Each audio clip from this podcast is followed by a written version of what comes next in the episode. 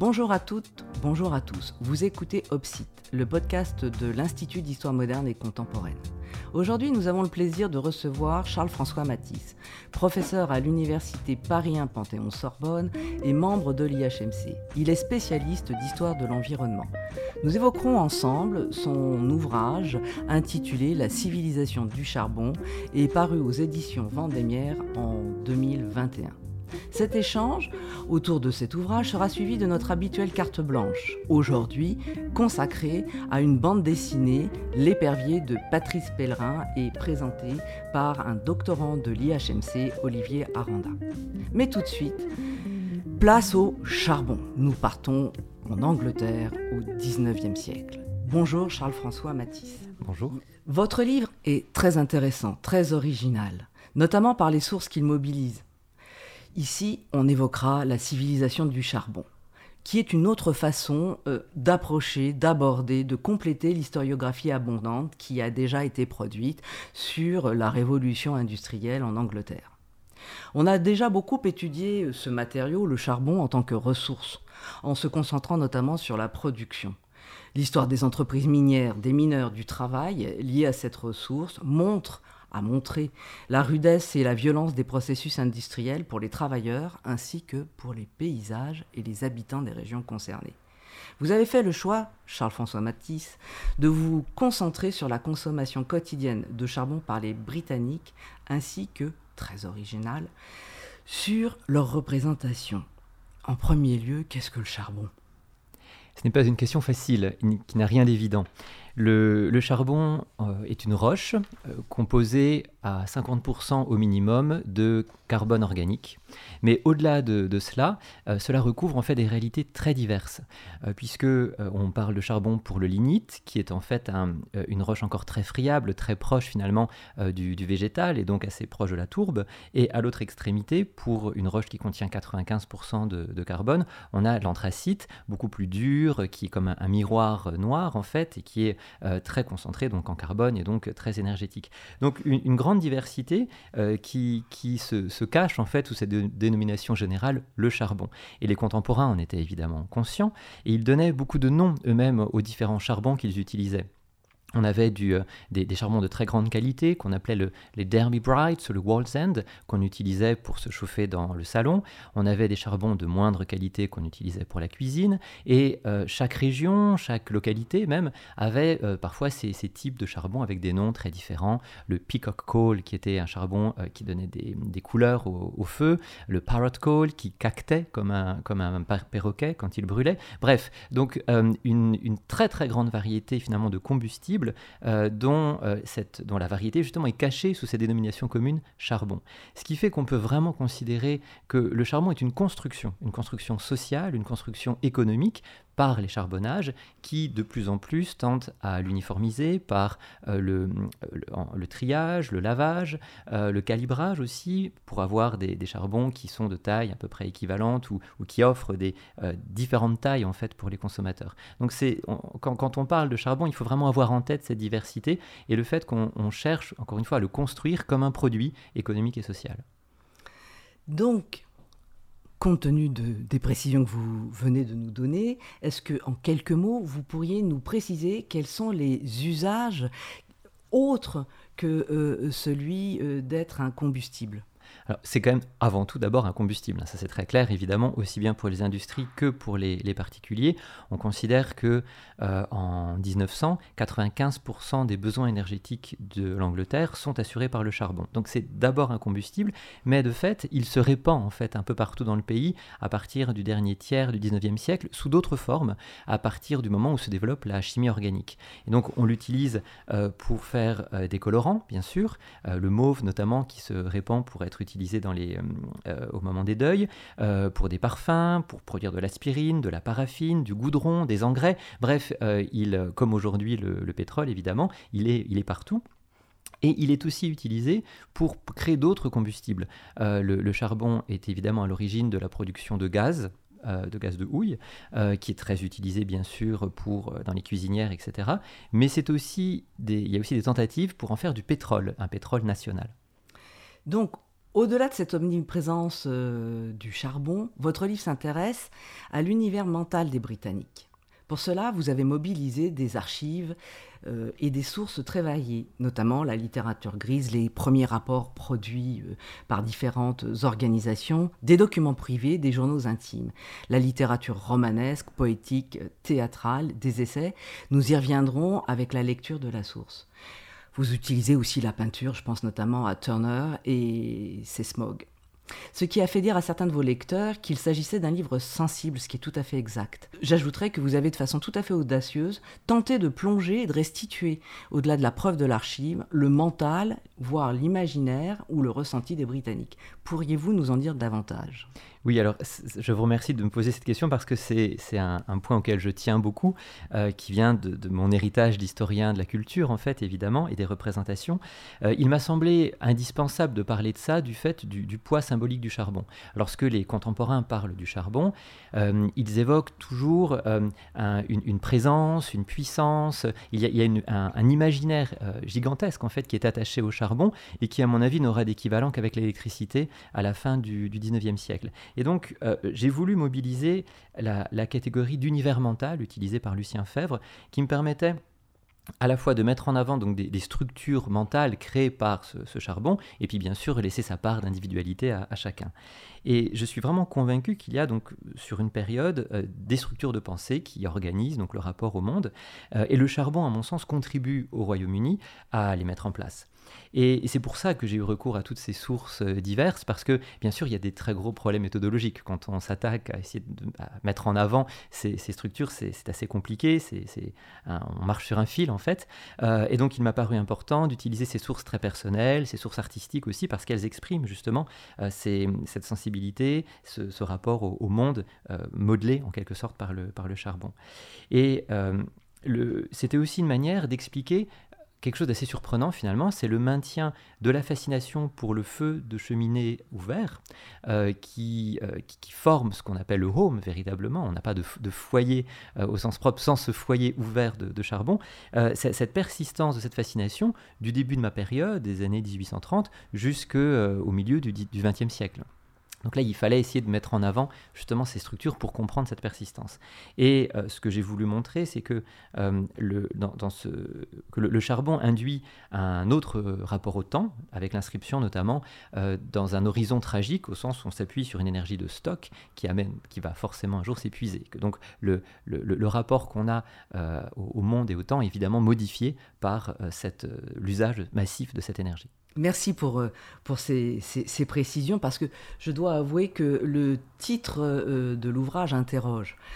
Pourriez-vous nous expliquer quand, comment et pourquoi les Britanniques ont, ont, ont pris conscience de leur dépendance vis-à-vis -vis du charbon? Et peut-être nous dire aussi, si vous pouvez nous, nous, nous, nous répondre, est-ce que c'est cette dépendance qui fait civilisation? Et vous nous avez déjà apporté un élément de réponse en nous disant que euh, probablement le terme de civilisation était contemporain de vos Britanniques observés. Il l'est en effet. Euh, on entend parler de civilisation du charbon, alors plutôt à la fin du 19e siècle. Un peu plus tôt, on parle de l'âge du charbon, mais les contemporains, en tout cas, sont très conscients du poids euh, dans, toutes ces dimensions, disons, du, charbon dans leur, dans leur quotidien. Alors après, le, choix du titre est d'abord un choix éditorial. C'est mon éditeur qui m'a proposé ce qui m'a un peu surpris, je l'avoue, au départ. Et euh, en y réfléchissant, j'ai trouvé que c'était finalement un choix pertinent, d'abord parce qu'encore une fois, il répond à une expression de, l'époque, mais aussi parce que, comme je l'ai montré, le, charbon transforme les modes de pensée, mais aussi les modes de vie, et que par conséquent, il y a bien effectivement une civilisation nouvelle autour de cette façon de vivre et ces façons de penser qui se, qui se met en place.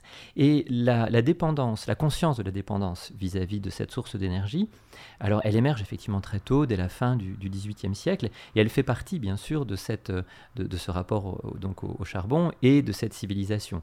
Ça c'est assez clair. Elle émerge parce que au moment en fait où le charbon devient un élément indispensable en tout cas perçu comme indispensable, il ne l'est pas encore, mais il est perçu comme tel, euh, par les industriels, euh, qui ne cessent de mettre en avant la, puissance à laquelle ils donnent, accès. Et puis ensuite, d'autres éléments de cette civilisation sont évidemment l'usage du charbon dans le quotidien, euh, qui, qui, marque bien sûr les intérieurs et les pratiques journalières. Donc si je résume, le charbon est omniprésent à la fois dans l'industrie, dans les foyers britanniques, dans les discours, dans les consciences. Donc en sens, c'est un minéral qui apparaît bien comme étant un pilier civilisationnel. George Orwell fait un constat similaire au vôtre finalement dans son essai Wigan Pier, au bout du chemin, publié en 1937. Orwell insiste particulièrement sur la figure emblématique de cette civilisation. On écoute tout de suite un passage de ce roman. Notre civilisation, n'en déplaise à Chesterton, repose bel et bien sur le charbon, qui à la réflexion joue un rôle plus capital qu'on ne l'imagine. Les machines qui assurent notre survie, de même que les machines qui fabriquent ces machines, dépendent toutes directement ou indirectement du charbon. Dans le métabolisme du monde occidental, le mineur de charbon n'est surpassé en importance que par celui qui laboure la terre. C'est une sorte de cariatide crasseuse sur les épaules de laquelle vient prendre appui presque tout ce qui n'est pas crasseux.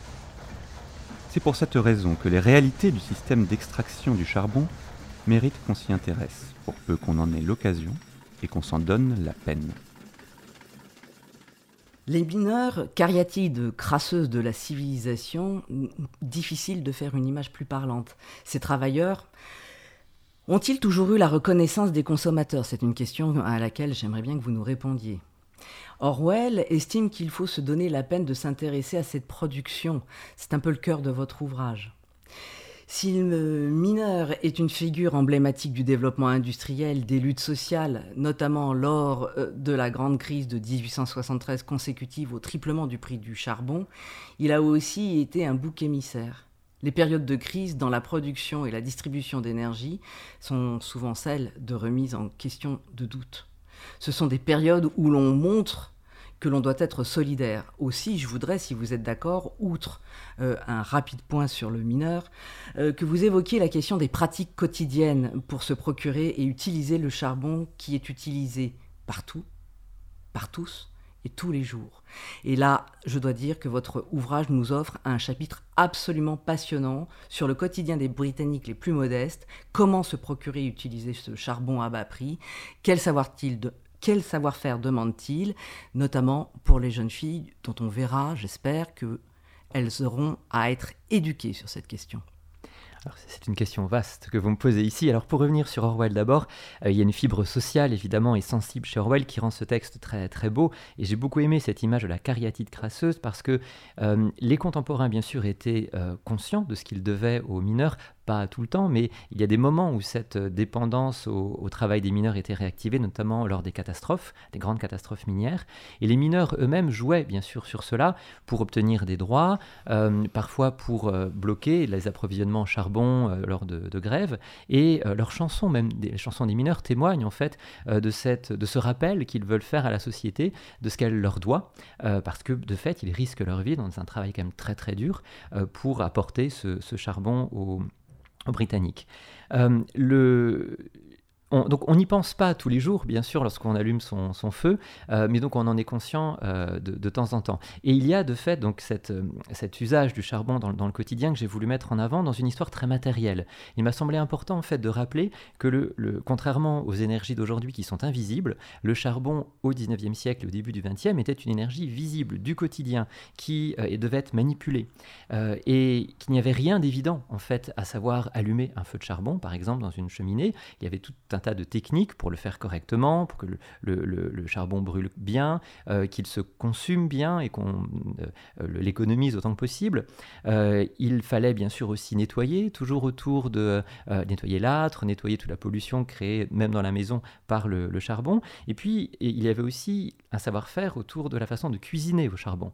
on, a, beaucoup critiqué en fait les, cuisinières, à la fois les, les outils et les femmes qui cuisinaient euh, pour l'extravagance de leur consommation de charbon. Mais en même temps, euh, comment est-ce qu'on pouvait euh, cuire avec un petit peu de précision, avec un feu rougeoyant, dont il était difficile évidemment de mesurer la force, etc. Donc il y avait là encore un savoir-faire dont les cuisinières se targuaient. Et qui peut expliquer, je pense, euh, les résistances au passage parfois aux cuisinières à gaz, par exemple. Euh, donc le, le, charbon a été en ce sens-là un élément aussi d'affirmation des, des, femmes au sein du foyer, à la fois un élément en fait de dépendance et d'esclavage en fait extrême parce que le travail qu'il demandait était énorme, mais aussi d'affirmation d'un certain savoir-faire. Et c'est en ce sens-là aussi que j'ai voulu étudier donc l'éducation au charbon. C'est peut-être euh, l'un des aspects les plus originaux, je crois, de, de ce que j'ai fait et en même temps les plus prospectifs parce qu'il a très peu de choses sur cette question de l'éducation. Euh, et c'était intéressant de voir ce qu'on disait en fait du charbon aux enfants. Euh, très clairement, comme le charbon était donc cet élément du quotidien, il était parfait pour les leçons de choses, parce que les, enfants le, connaissaient et en même temps on pouvait l'utiliser euh, pour les faire rêver sur les origines du charbon, ces forêts carbonifères qu'on mettait en avant, sur ces liens entre le minéral et le végétal et aussi euh, sur ce qu'il donnait comme puissance et comme force euh, à l'industrie du, Royaume-Uni qui assurait donc sa domination. Donc les, enfants étaient très tôt, hein, euh, dès 4-5 ans, gavés en fait de, ces éléments sur le charbon et son rôle dans l'économie et le quotidien. Et j'ai montré que, en fait, plus on avance dans le siècle et plus on avance en âge pour les enfants, plus une distinction s'opère entre ce qu'on dit aux jeunes garçons et ce qu'on dit aux jeunes filles. Et il m'a semblé que vers 8-9 ans, on commence à euh, insister pour les jeunes filles et à partir plutôt des années 1980-90, 1800 pardon 80-90, oui, euh, euh, sur le rôle que les jeunes filles ont justement dans l'économie domestique. C'est le moment où elles deviennent importantes pour sauver la race impériale britannique et où les femmes jouent ce rôle hein, de, de sauveuses de la nation. Et donc il importe aussi qu'elles sachent donc entretenir correctement leur foyer et donc également gérer correctement le, charbon. Donc on, a ainsi une, dimension genrée hein, en fait du rapport au, charbon qui, se, qui s'établit dans les intérieurs domestiques à partir notamment de l'éducation, qu'elle soit d'ailleurs à la maison ou à l'école. Donc vous démontrez finalement que qu'hier euh, en Angleterre ou aujourd'hui, il faut du charbon, une énergie à un prix raisonnable et que les jeunes filles ont été formées à, euh, cette, à, ce mode euh, d'économie domestique. Dans le même temps, vous évoquez aussi très finement les critiques les opposants à l'utilisation de ce matériau, à, cette civilisation euh, du charbon.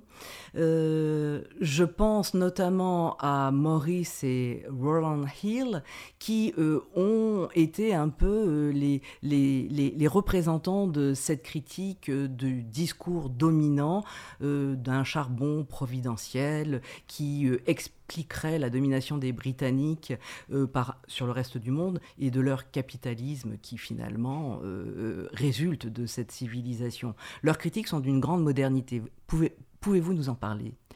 Effectivement, ce sont des critiques intéressantes parce qu'elles mettent en cause directement le rapport entre, enfin l'équivalence qui est établie à partir du 19e siècle entre un accès massif à l'énergie et un degré de civilisation très clairement à ce moment-là qu'on voit se mettre en place cette équivalence qui est encore celle qu'on a aujourd'hui et qui explique des résistances euh, à limiter notre consommation énergétique. Et euh, ce, que, disent des gens comme William Morris, donc designer, poète, artiste et penseur socialiste, c'est que euh, bien sûr que la civilisation ne se réduit pas à cette consommation de charbon et que en fait le, consumérisme qui, qui, accompagne cette gabegie de, de dépenses énergétiques et surtout l'enlaidissement du monde qui, dont il témoigne, enfin dont il est le témoin plutôt, et qui de fait euh, était le, quotidien des Britanniques, euh, témoignait justement d'une absence en quelque sorte de, civilisation. Euh, et William Morris est très intéressant au sens où en critiquant ce consumérisme et en demandant à produire moins mais mieux et beau, il, entame une réflexion sur la sobriété énergétique en quelque sorte. Roland Hill, c'est une autre affaire. lui, il a plutôt proposé dès 1873 une taxe carbone alors, pas tant pour se débarrasser du charbon que pour en économiser euh, les, ressources, euh, en proposant de maintenir des taux, des prix élevés du charbon, euh, mais en les compensant pour les populations les plus pauvres par un abaissement d'autres taxes et d'autres impôts, afin qu'un charbon à prix élevé soit moins gâché et que donc on, préserve un petit peu les réserves. Très actuel comme discours finalement. Cette critique du charbon euh, nous incite à nous intéresser, ce que vous avez fait très finement également, aux Britanniques les plus modestes dans leur souci quotidien de pouvoir euh, avoir du charbon pour se chauffer, cuisiner, en amour vivre. C'est en effet un souci quotidien et c'est quelque chose qui m'a beaucoup frappé, cette précarité énergétique des Britanniques dans un pays d'abondance finalement. Euh, j'ai calculé que le budget moyen dépensé par des budgets modestes, euh, par des, foyers modestes pour l'énergie était de 5 à 6% ce qui n'est pas énorme en soi, mais qui constitue finalement un maximum euh, que les Britanniques les plus pauvres pouvaient se permettre et qui en général ne leur accordait pas un véritable confort thermique. Et ce budget était très sensible évidemment aux variations de prix. Or, euh, le, charbon euh, a des prix qui varient beaucoup, notamment entre l'été et l'hiver. Et les plus pauvres n'avaient pas les moyens de s'acheter en masse du charbon l'été pour l'accumuler euh, et profiter justement des prix bas. D'où une, organisation assez originale que, que j'ai étudiée qui s'appelle les Coal Clubs, qui sont donc des associations mises en place par des notables, très souvent par le pasteur d'une paroisse et qui euh, euh, récolte en fait euh, des cotisations versées par les populations les plus pauvres de sa paroisse, en général quelques shillings par semaine. et ce budget qui est réuni est abondé par des dons d'autres notabilités de la paroisse. Et avec la somme récoltée, on achète là du coup en masse du, charbon, donc à des prix relativement raisonnables et négociés. Et ensuite, on distribue des tickets aux personnes qui ont cotisé, qui peuvent aller donc euh, se procurer du charbon, notamment pendant les mois d'hiver, lorsqu'il est assez cher. Alors, il y avait bien sûr une dimension moralisante aussi. On, ça permettait d'encadrer ces populations, de veiller à ce qu'elles euh, elles épargnent. On, excluait euh, de temps en temps, évidemment, les, ceux qui étaient alcooliques ou, ou les mauvais ouvriers bref. Mais en attendant, c'est une manière, en tout cas très utile et assez populaire, d'après ce que j'ai pu voir, pour se procurer du charbon à des prix corrects. Puis après, il y avait bien sûr le recours à la charité les, des coopératives de consommation aussi, pour vraiment prendre en main cette fois euh, son, accès au charbon. Et puis, euh, ce qui m'a beaucoup frappé également, euh, c'est tout un ensemble de, systèmes D, finalement, de remèdes de bonnes femmes qu'on trouve dans des manuels d'économie domestique qui vous expliquent comment se faire un combustible pas trop cher avec de la poudre de charbon qu'on mélangeait à de l'argile, des algues, des bousses de vache, de la sciure, enfin un peu tout ce qu'on pouvait se, procurer pour créer des petites boulettes qui devaient normalement chauffer. Mais bon, ça, ça remplaçait quand même pas véritablement le, charbon. Mais dans le même temps, à force de réitération de ce discours dominant, euh, les freins euh, euh, à toute transition énergétique apparaissent. dans ces discours, il semblerait qu'il n'y ait pas d'alternative au charbon. C'est bien sûr aujourd'hui que c'est faux, mais en fait, par bien des aspects, nous pourrions reprendre mot pour mot l'intégralité des critiques que vous évoquez en remplaçant le mot charbon par énergie fossile. Pourriez-vous nous dire comment les Britanniques ont imposé ce récit euh, euh, de domination du charbon au reste du monde alors, je, reste prudent sur la formulation imposer un, un récit. Ce qui est de fait, c'est qu'il y a un modèle euh, qui a été copié et qui s'est imposé et qui s'explique tout simplement, je crois, par la, quand même la formidable puissance qu'a représenté le recours aux énergies fossiles. Il faut quand même imaginer cette, cette manne sur laquelle on s'est appuyé qui offrait des possibilités a priori infinies pour les contemporains et dont il s'ébahissait vraiment. Donc euh, on, peut comprendre en quelque sorte cette, fascination pour euh, cet imaginaire de la puissance qui se met en place. Et, c'est vraiment là-dessus que j'ai voulu euh, insister, c'est que le, comment notre rapport aux énergies fossiles finalement peut trouver sa source, ou du moins un miroir, dans la société britannique du 19e siècle, qui a certes son originalité, c'est ce que je montre dans le livre, il y a une civilisation singulière, mais qui nous parle en fait de notre propre rapport aux, énergies fossiles en général, dans euh, la dimension transgressive que permettent ces énergies fossiles, la transition, le, couple précarité-abondance, et l'importance aussi de s'inscrire dans un temps long pour essayer d'envisager une transition. Et euh, en ce sens-là, mettre en avant, comme je l'ai fait, euh, le rôle des consommateurs dans les décisions et les, changements d'usage de, énergétique me paraissait très très important. Mais le plus important, je crois, c'est justement la question de l'imaginaire. De je n'ai cessé d'y insister, mais je crois vraiment que on, voit se mettre en place au 19e siècle l'idée qu'il euh, faut de l'énergie pour dominer le monde, pour l'organiser pour le mieux-être des, des, des Occidentaux et des britannique d'abord, et que par conséquent, depuis, tout, progrès de civilisation s'est accompagné d'un progrès de consommation énergétique. Et aujourd'hui, bien sûr, tout, l'enjeu, c'est de réussir à faire rêver avec la sobriété, euh, ce qui est un, changement complet finalement de, paradigme qui rend euh, les transitions énergétiques un petit peu compliquées, bien sûr. Donc si je vous suis, Charles-François Matisse, nous sommes aujourd'hui comme vos Britanniques du 19e siècle, prisonniers des mêmes contradictions, et on pourrait dire, à, suggérer à votre éditeur que le titre aurait pu être Aux origines de la civilisation de l'abondance, le charbon, point d'interrogation. Écoutez, je le proposerai à mon éditeur en cas de réédition. Un grand merci à vous, Charles-François Matisse, de nous avoir accordé euh, cet échange. Et maintenant, carte blanche sur la bande dessinée L'épervier de Patrice Pellerin, présentée par Olivier Aranda, doctorant à Paris. Merci beaucoup de me recevoir pour vous parler de L'épervier de Patrice Pellerin.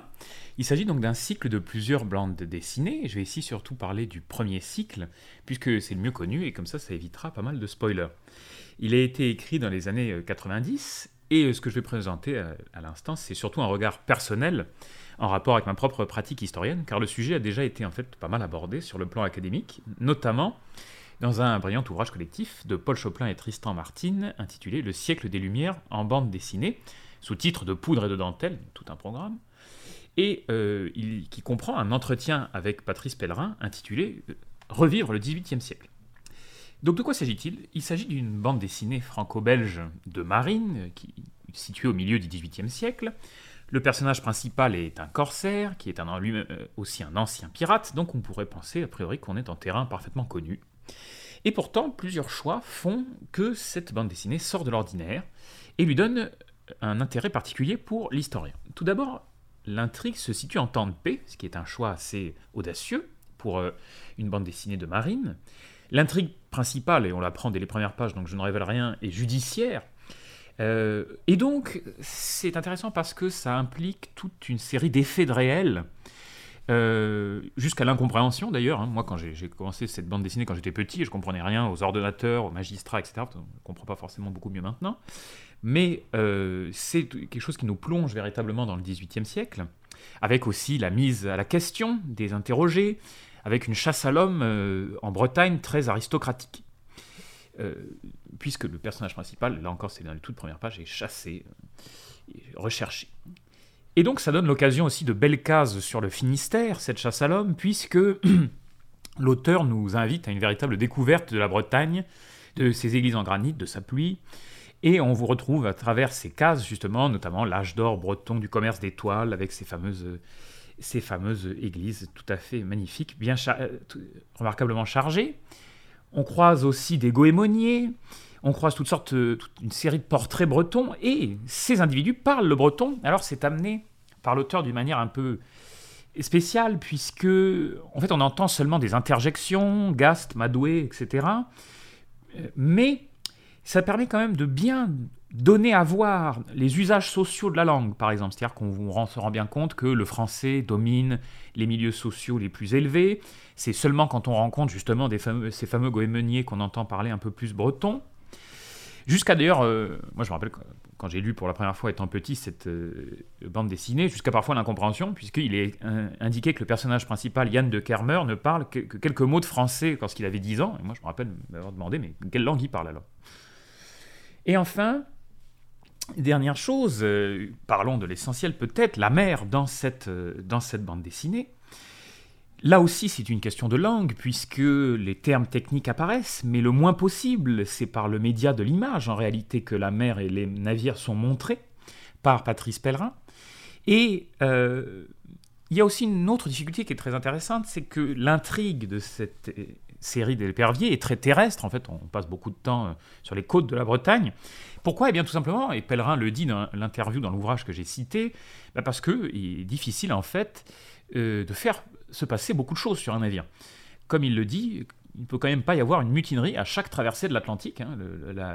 La, mer est en réalité euh, en fait un espace souvent assez euh, ennuyeux. Et donc, donc d'où cette obligation un peu de coller à la côte. Alors ce qui est frappant aussi, c'est la rigueur de l'auteur dans le traitement technique, de la technique des navires, euh, qui fondée d'abord sur une rigueur historienne. C'est une bande dessinée qui cite régulièrement des thèses, des articles universitaires avec un aspect très minutieux.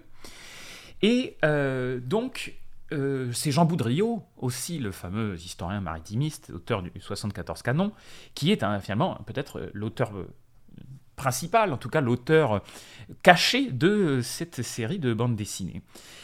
Enfin, le, le, lien avec d'autres espaces euh, est permis par la mer, notamment les espaces coloniaux. Et ce qui est intéressant, c'est que bien sûr ça permet pour le dessinateur de faire preuve de sa virtuosité, puisqu'il montre d'autres espaces. Mais c'est aussi, c'est ce qui a le plus vieilli en seulement 25 ans, c'est ça qui est intéressant, puisque en fait, on se rend compte que le protagoniste principal est en fait une espèce d'antiraciste dans le plus style le plus classique du XXe siècle, qui par exemple refuse de voir la couleur, qui traite le plus autant que possible à égalité euh, les esclaves euh, qu'il essaye d'affranchir lorsqu'il il, il, les rencontre. Et on ne comprend pas très bien comment il s'est retrouvé avec cette éducation et ces idées en plein XVIIIe siècle, mais ça n'enlève rien à cette bande dessinée que je vous recommande. Merci à toutes et à tous d'avoir écouté Opsite, le podcast de l'IAHMC. Cet épisode vous était aujourd'hui présenté par Muriel Leroux, chercheuse au, à l'IHMC, produit par Valentin Barrier et réalisé par Quentin Sensier. On se retrouve le mois prochain pour un nouvel épisode.